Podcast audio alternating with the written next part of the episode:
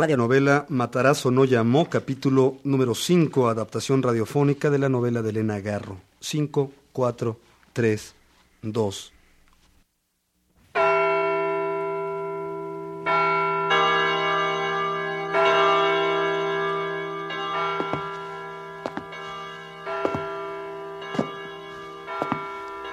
y Matarazzo no llamó.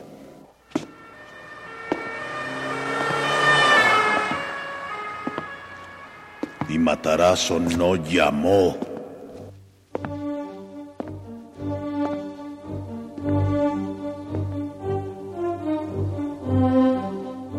Radio Educación presenta Y Matarazzo no llamó.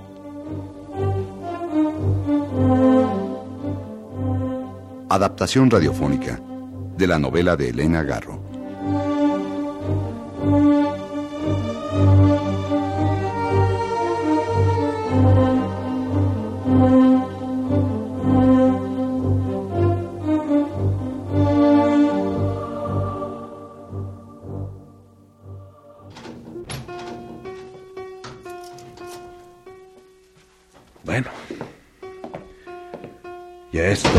Nuevo en mi casa.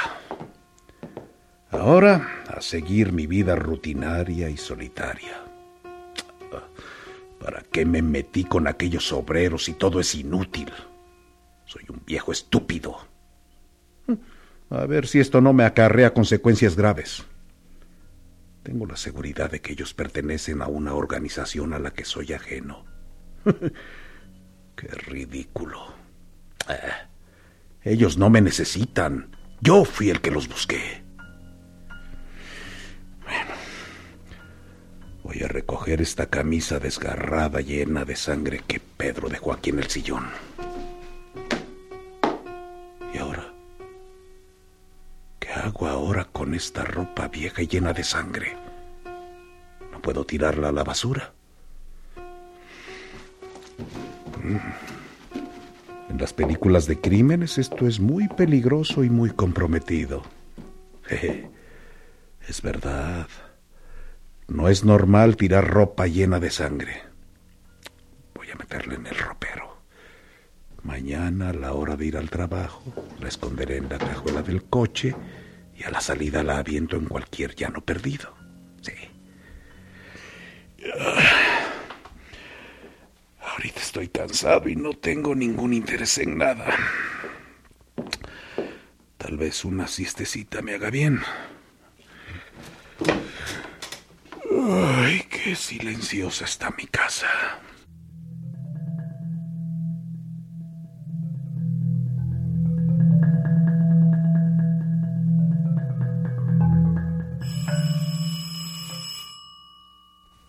¿Mm? ¿Quién será? ¿Quién será? Ay, me estaba quedando dormido. Con permiso, eh, déjeme entrar. Pero, ¿quién es usted? Usted no me conoce, compañero. Eh, Vengo solo de pasada para avisarle que su nombre figura en la lista de la Procuraduría. ¿Qué? ¿Mi nombre? Sí, compañero. ¿Que no es usted Eugenio Yáñez? Sí, ese es mi nombre, Eugenio Yáñez. Sería prudente que no duerma usted aquí esta noche. ¿Pero por qué? Sálgase. Vaya a casa de algún familiar o a algún hotel. Y ahora tengo que irme. Voy deprisa para avisarle a otros amigos. Oiga, ¿y usted cómo lo sabe? Tenemos las listas. Es- nos, las- nos la pasa un compañero. Perdone, tengo que irme. El tiempo cuenta en estos casos. Este hombre no es un obrero.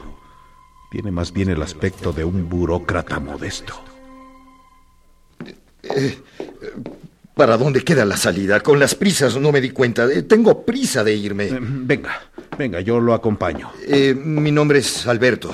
Alberto. Y por favor, compañero, sálgase de su casa unos días. Sí, gracias.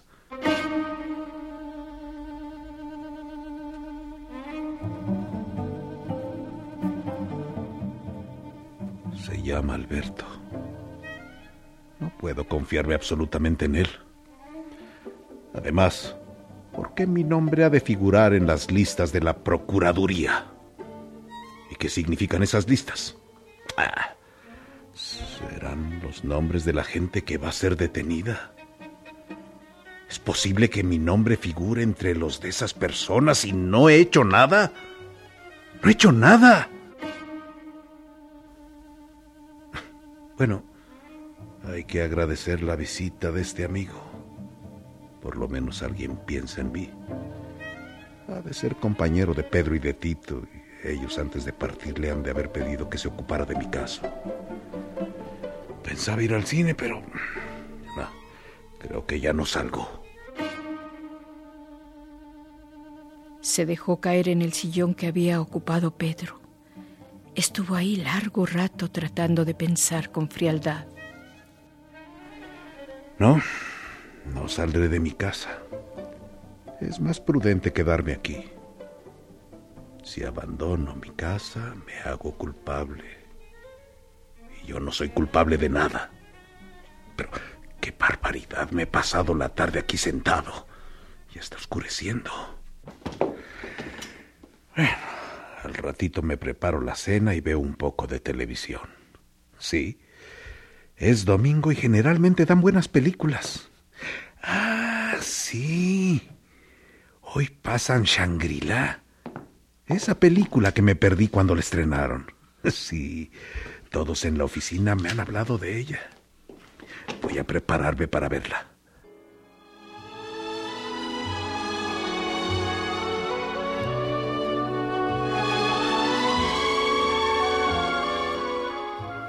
¿Cómo, señor Yáñez?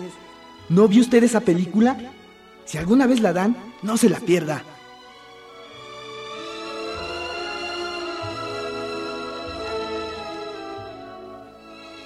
Ahora veré el filme y podré comentarlo en la oficina.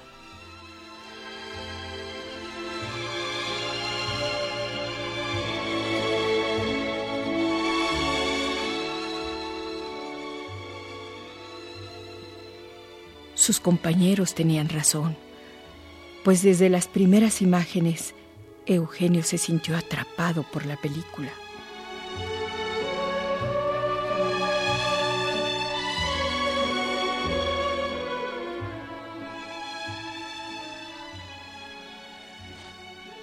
Ay, si pudiera vivir en un lugar como ese. Mm. Y ahora las noticias.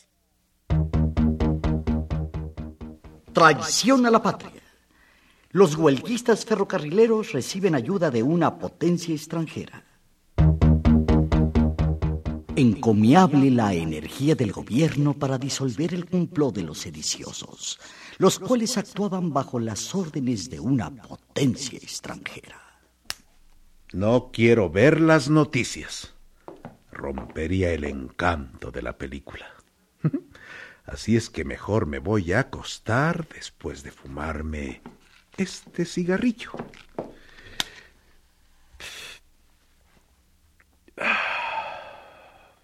Dormiré en paz. Hay que olvidar los sobresaltos, las exaltaciones y la depresión que me produjeron estos días agitados y locos que he vivido. Hay que olvidar a Pedro. Uf, parecía un santo Cristo. Bueno, ya deben haber llegado a su destino. bueno, ahora me voy a lavar los dientes y a ponerme la pijama. ¿Cómo era la canción de Shangri-La? No me acuerdo. Ah, no, no.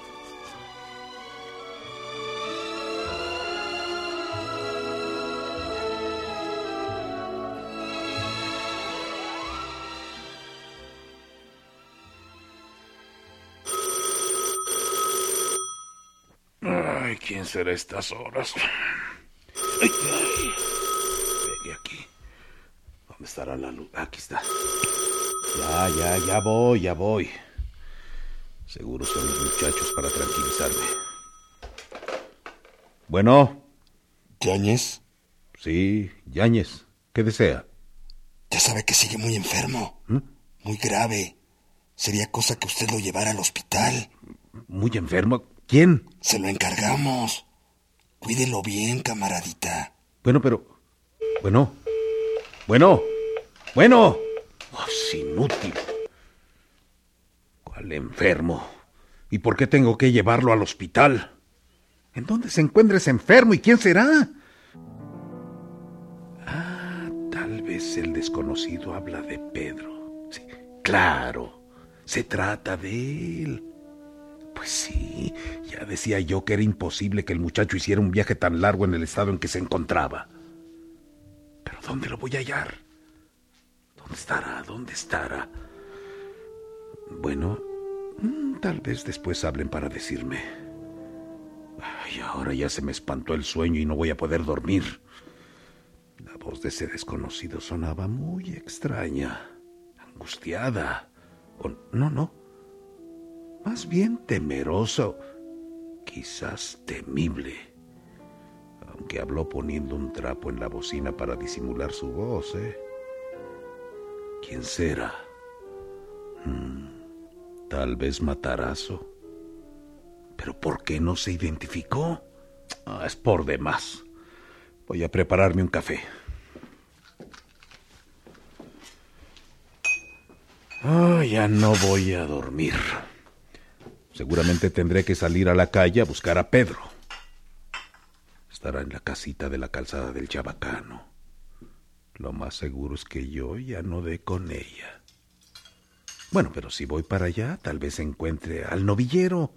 Sí, ese niño desvalido que anda con ellos. ¿Qué sería de él? Voy a ponerme los pantalones sobre la pijama, agarro un abrigo y mis calcetines. Pero, ¿dónde están? ¿Y dónde están? Bueno, pues así me pongo los zapatos sin calcetines. Voy a abrir. ¿Quién será? Pero... No, no. Mejor no abro. Puede ser cierto lo que me vino a decir ese muchacho Alberto y serán los de la Procuraduría. No, esperaré a que vuelvan a llamar. No, ya no volvieron a timbrar. A ver. Voy a abrir la puerta con cuidado. ¿Mm? Aquí no hay nadie. Entonces fue el timbre de allá abajo. Voy a la reja.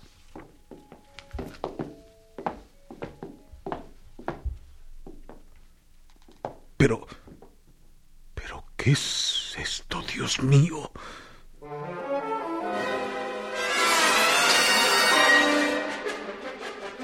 Al llegar a la reja, se encontró con un hombre puesto de rodillas, con la cabeza inclinada sobre el pecho y un pequeño maletín colgando de uno de sus hombros.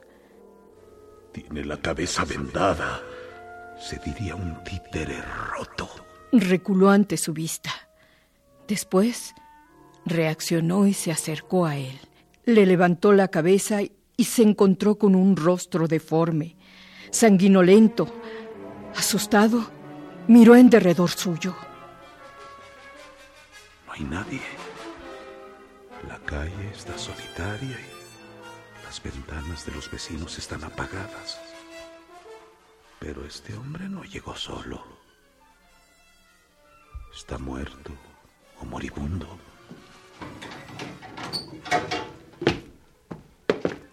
Venga, amigo. Levántese. Es imposible. Lo cargaré. Está. Está suelto totalmente. A pasar alguien y nos vea.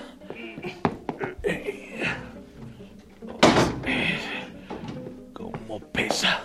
Y ahora tener que subir estos escalones. Ya. Ya estoy arriba. Ya llegué. Bueno. Voy a bajar tantito aquí porque no puedo abrir.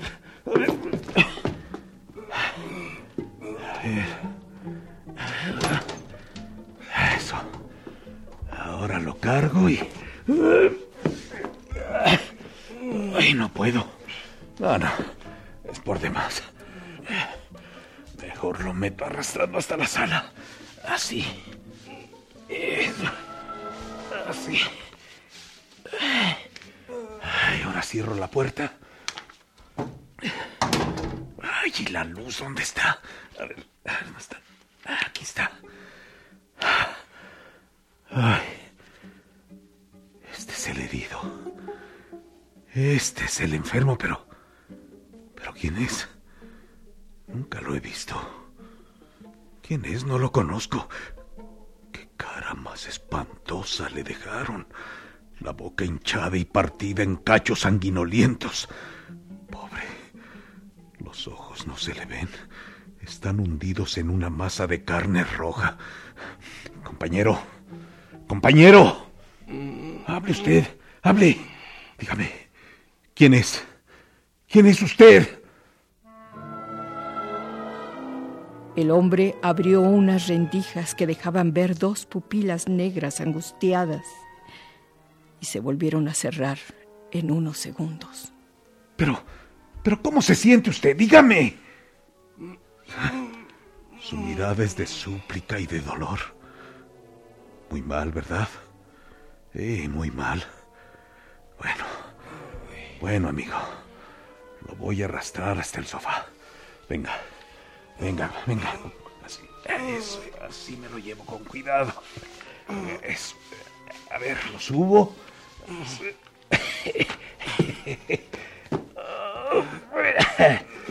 Eso es. Ya está.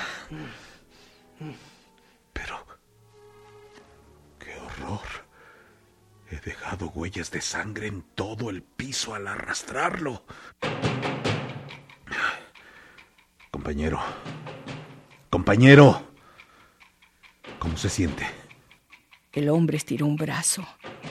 Buscó algo en la bolsa que traía y bruscamente se quedó quieto. Creo que ha muerto.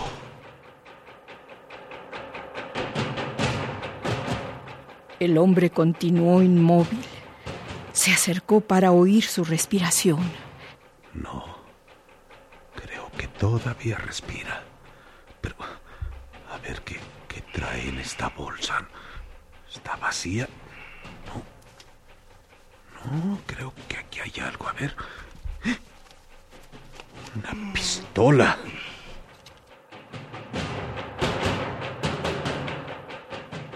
Eugenio, admirado, se sentó en el suelo. Olió el cañón del arma y comprobó que acababa de ser disparada. Disparó. Disparó. No. No queda en la pistola ni una bala. Estoy perdido. Abajo debe de haber sangre. Sí, tengo que borrar las huellas antes de que amanezca porque también debe haber sangre en las escaleras y en la puerta. ¿Y qué hago con esta pistola? Bueno, antes que nada debo auxiliar a este pobre hombre. Voy a traer alcohol. A ver, ¿dónde está? ¿Dónde? Aquí está. Eso es. Un poco de alcohol y algodones.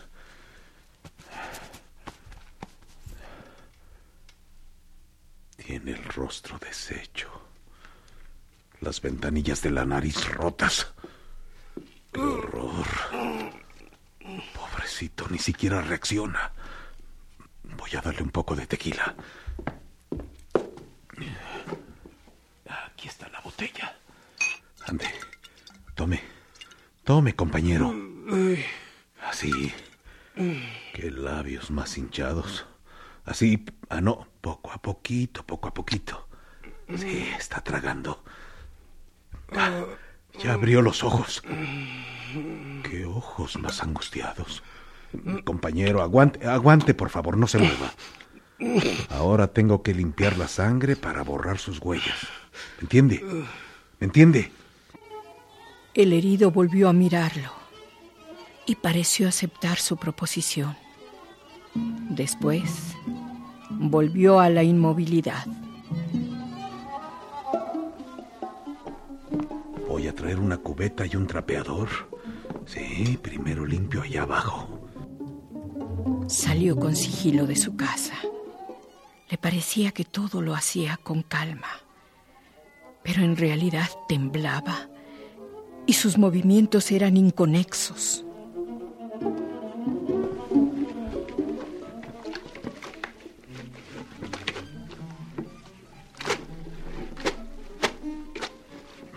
Limpiar con el trapeador primero toda la entrada. Ah, caray. Si me ve alguien, pensará que estoy loco. Eso. Con esto limpiaré la banqueta. Ahora voy a traer más agua para limpiar las manchas de la escalera.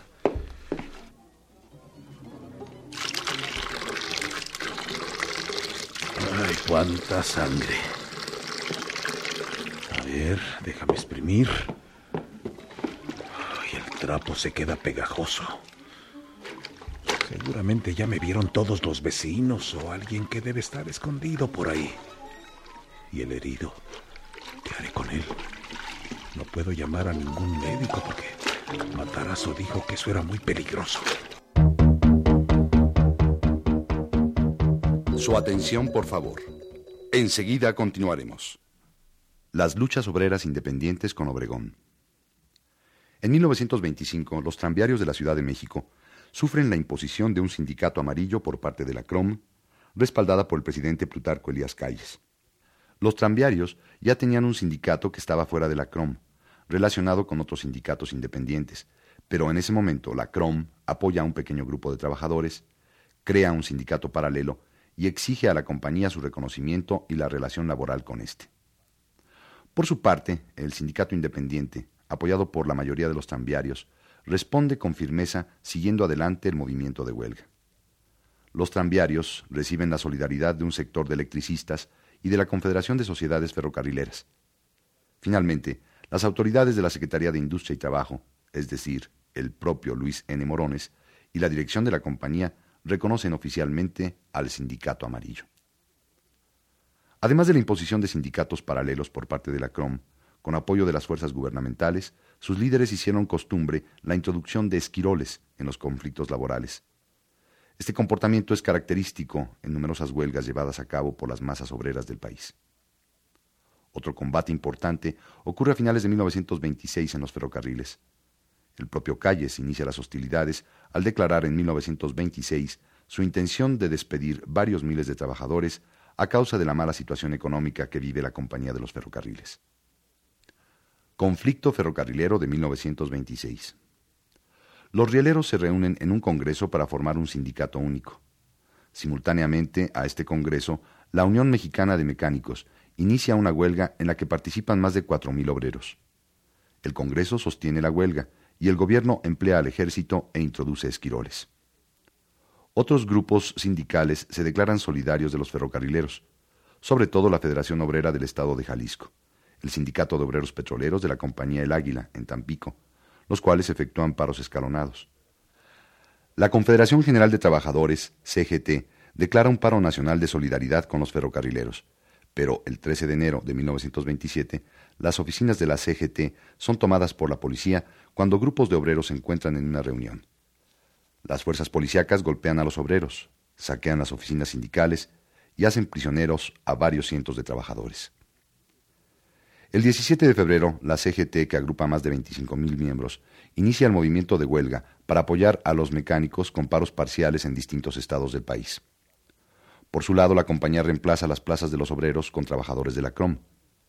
El gobierno de Calles acusa a los huelguistas de ataques contra la tranquilidad pública y el grupo Acción de la CROM utiliza sus famosas brigadas paramilitares, la palanca, para reprimir a los huelguistas.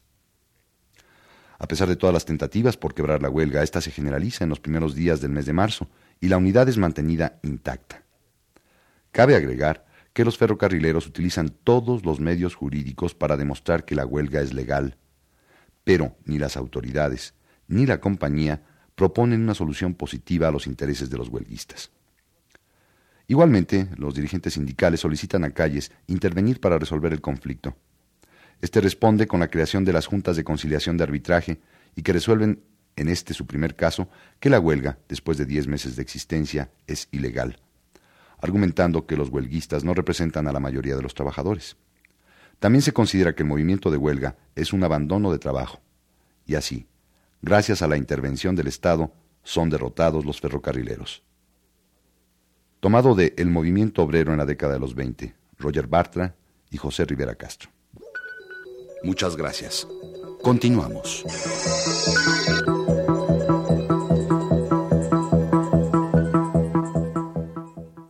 Seguramente ya me vieron todos los vecinos o alguien que debe estar escondido por ahí. ¿Y el herido? ¿Qué haré con él? No puedo llamar a ningún médico porque Matarazo dijo que eso era muy peligroso.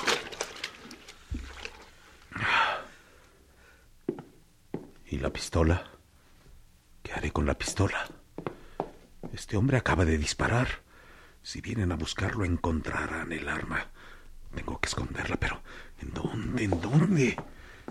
¿En este cajón? No, no, en este cajón no. ¿En esta vitrina? Tampoco. ¡Ay, ya sé! En el prado, allá afuera, frente a la casa. Quiero esperarme hasta el lunes para deshacerme de ella. Pueden llegar en cualquier instante y el arma es una prueba irrefutable. ¿A quién habrá matado este hombre? Sigue dormido. Qué rostro tan deforme. Debo escuchar si respira.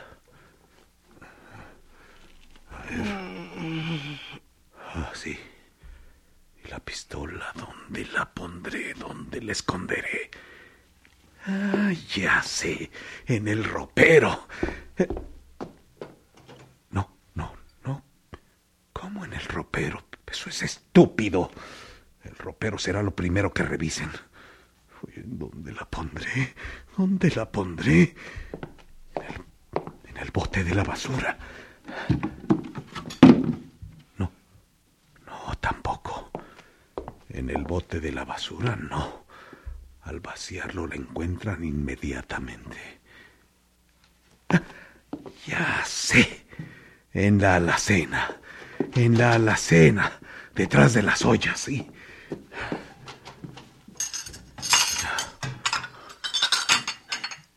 Eso. Aquí está más seguro. Aquí no buscan. Pero el herido. ¿eh? El herido está muy a la vista. No puedo dejarlo en el sofá. Voy a verlo. Amigo. Amigo, compañero. Parece estar dormido. Amigo. No. No. No está dormido. Está. Está. Está. Está muerto. Está muerto.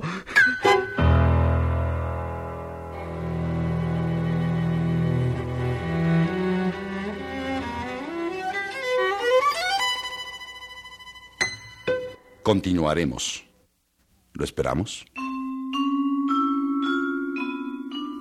Y Matarazo no llamó.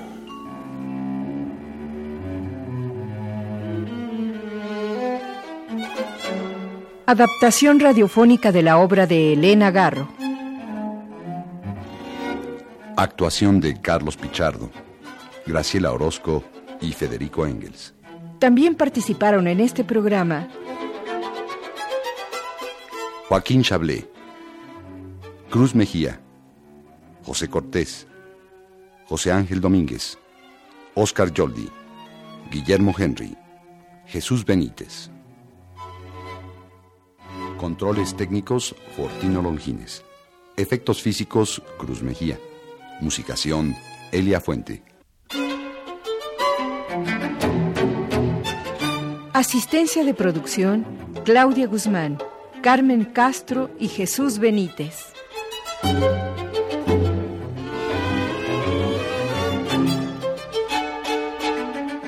Esta es una producción de Radio Educación a cargo de Edmundo Cepeda.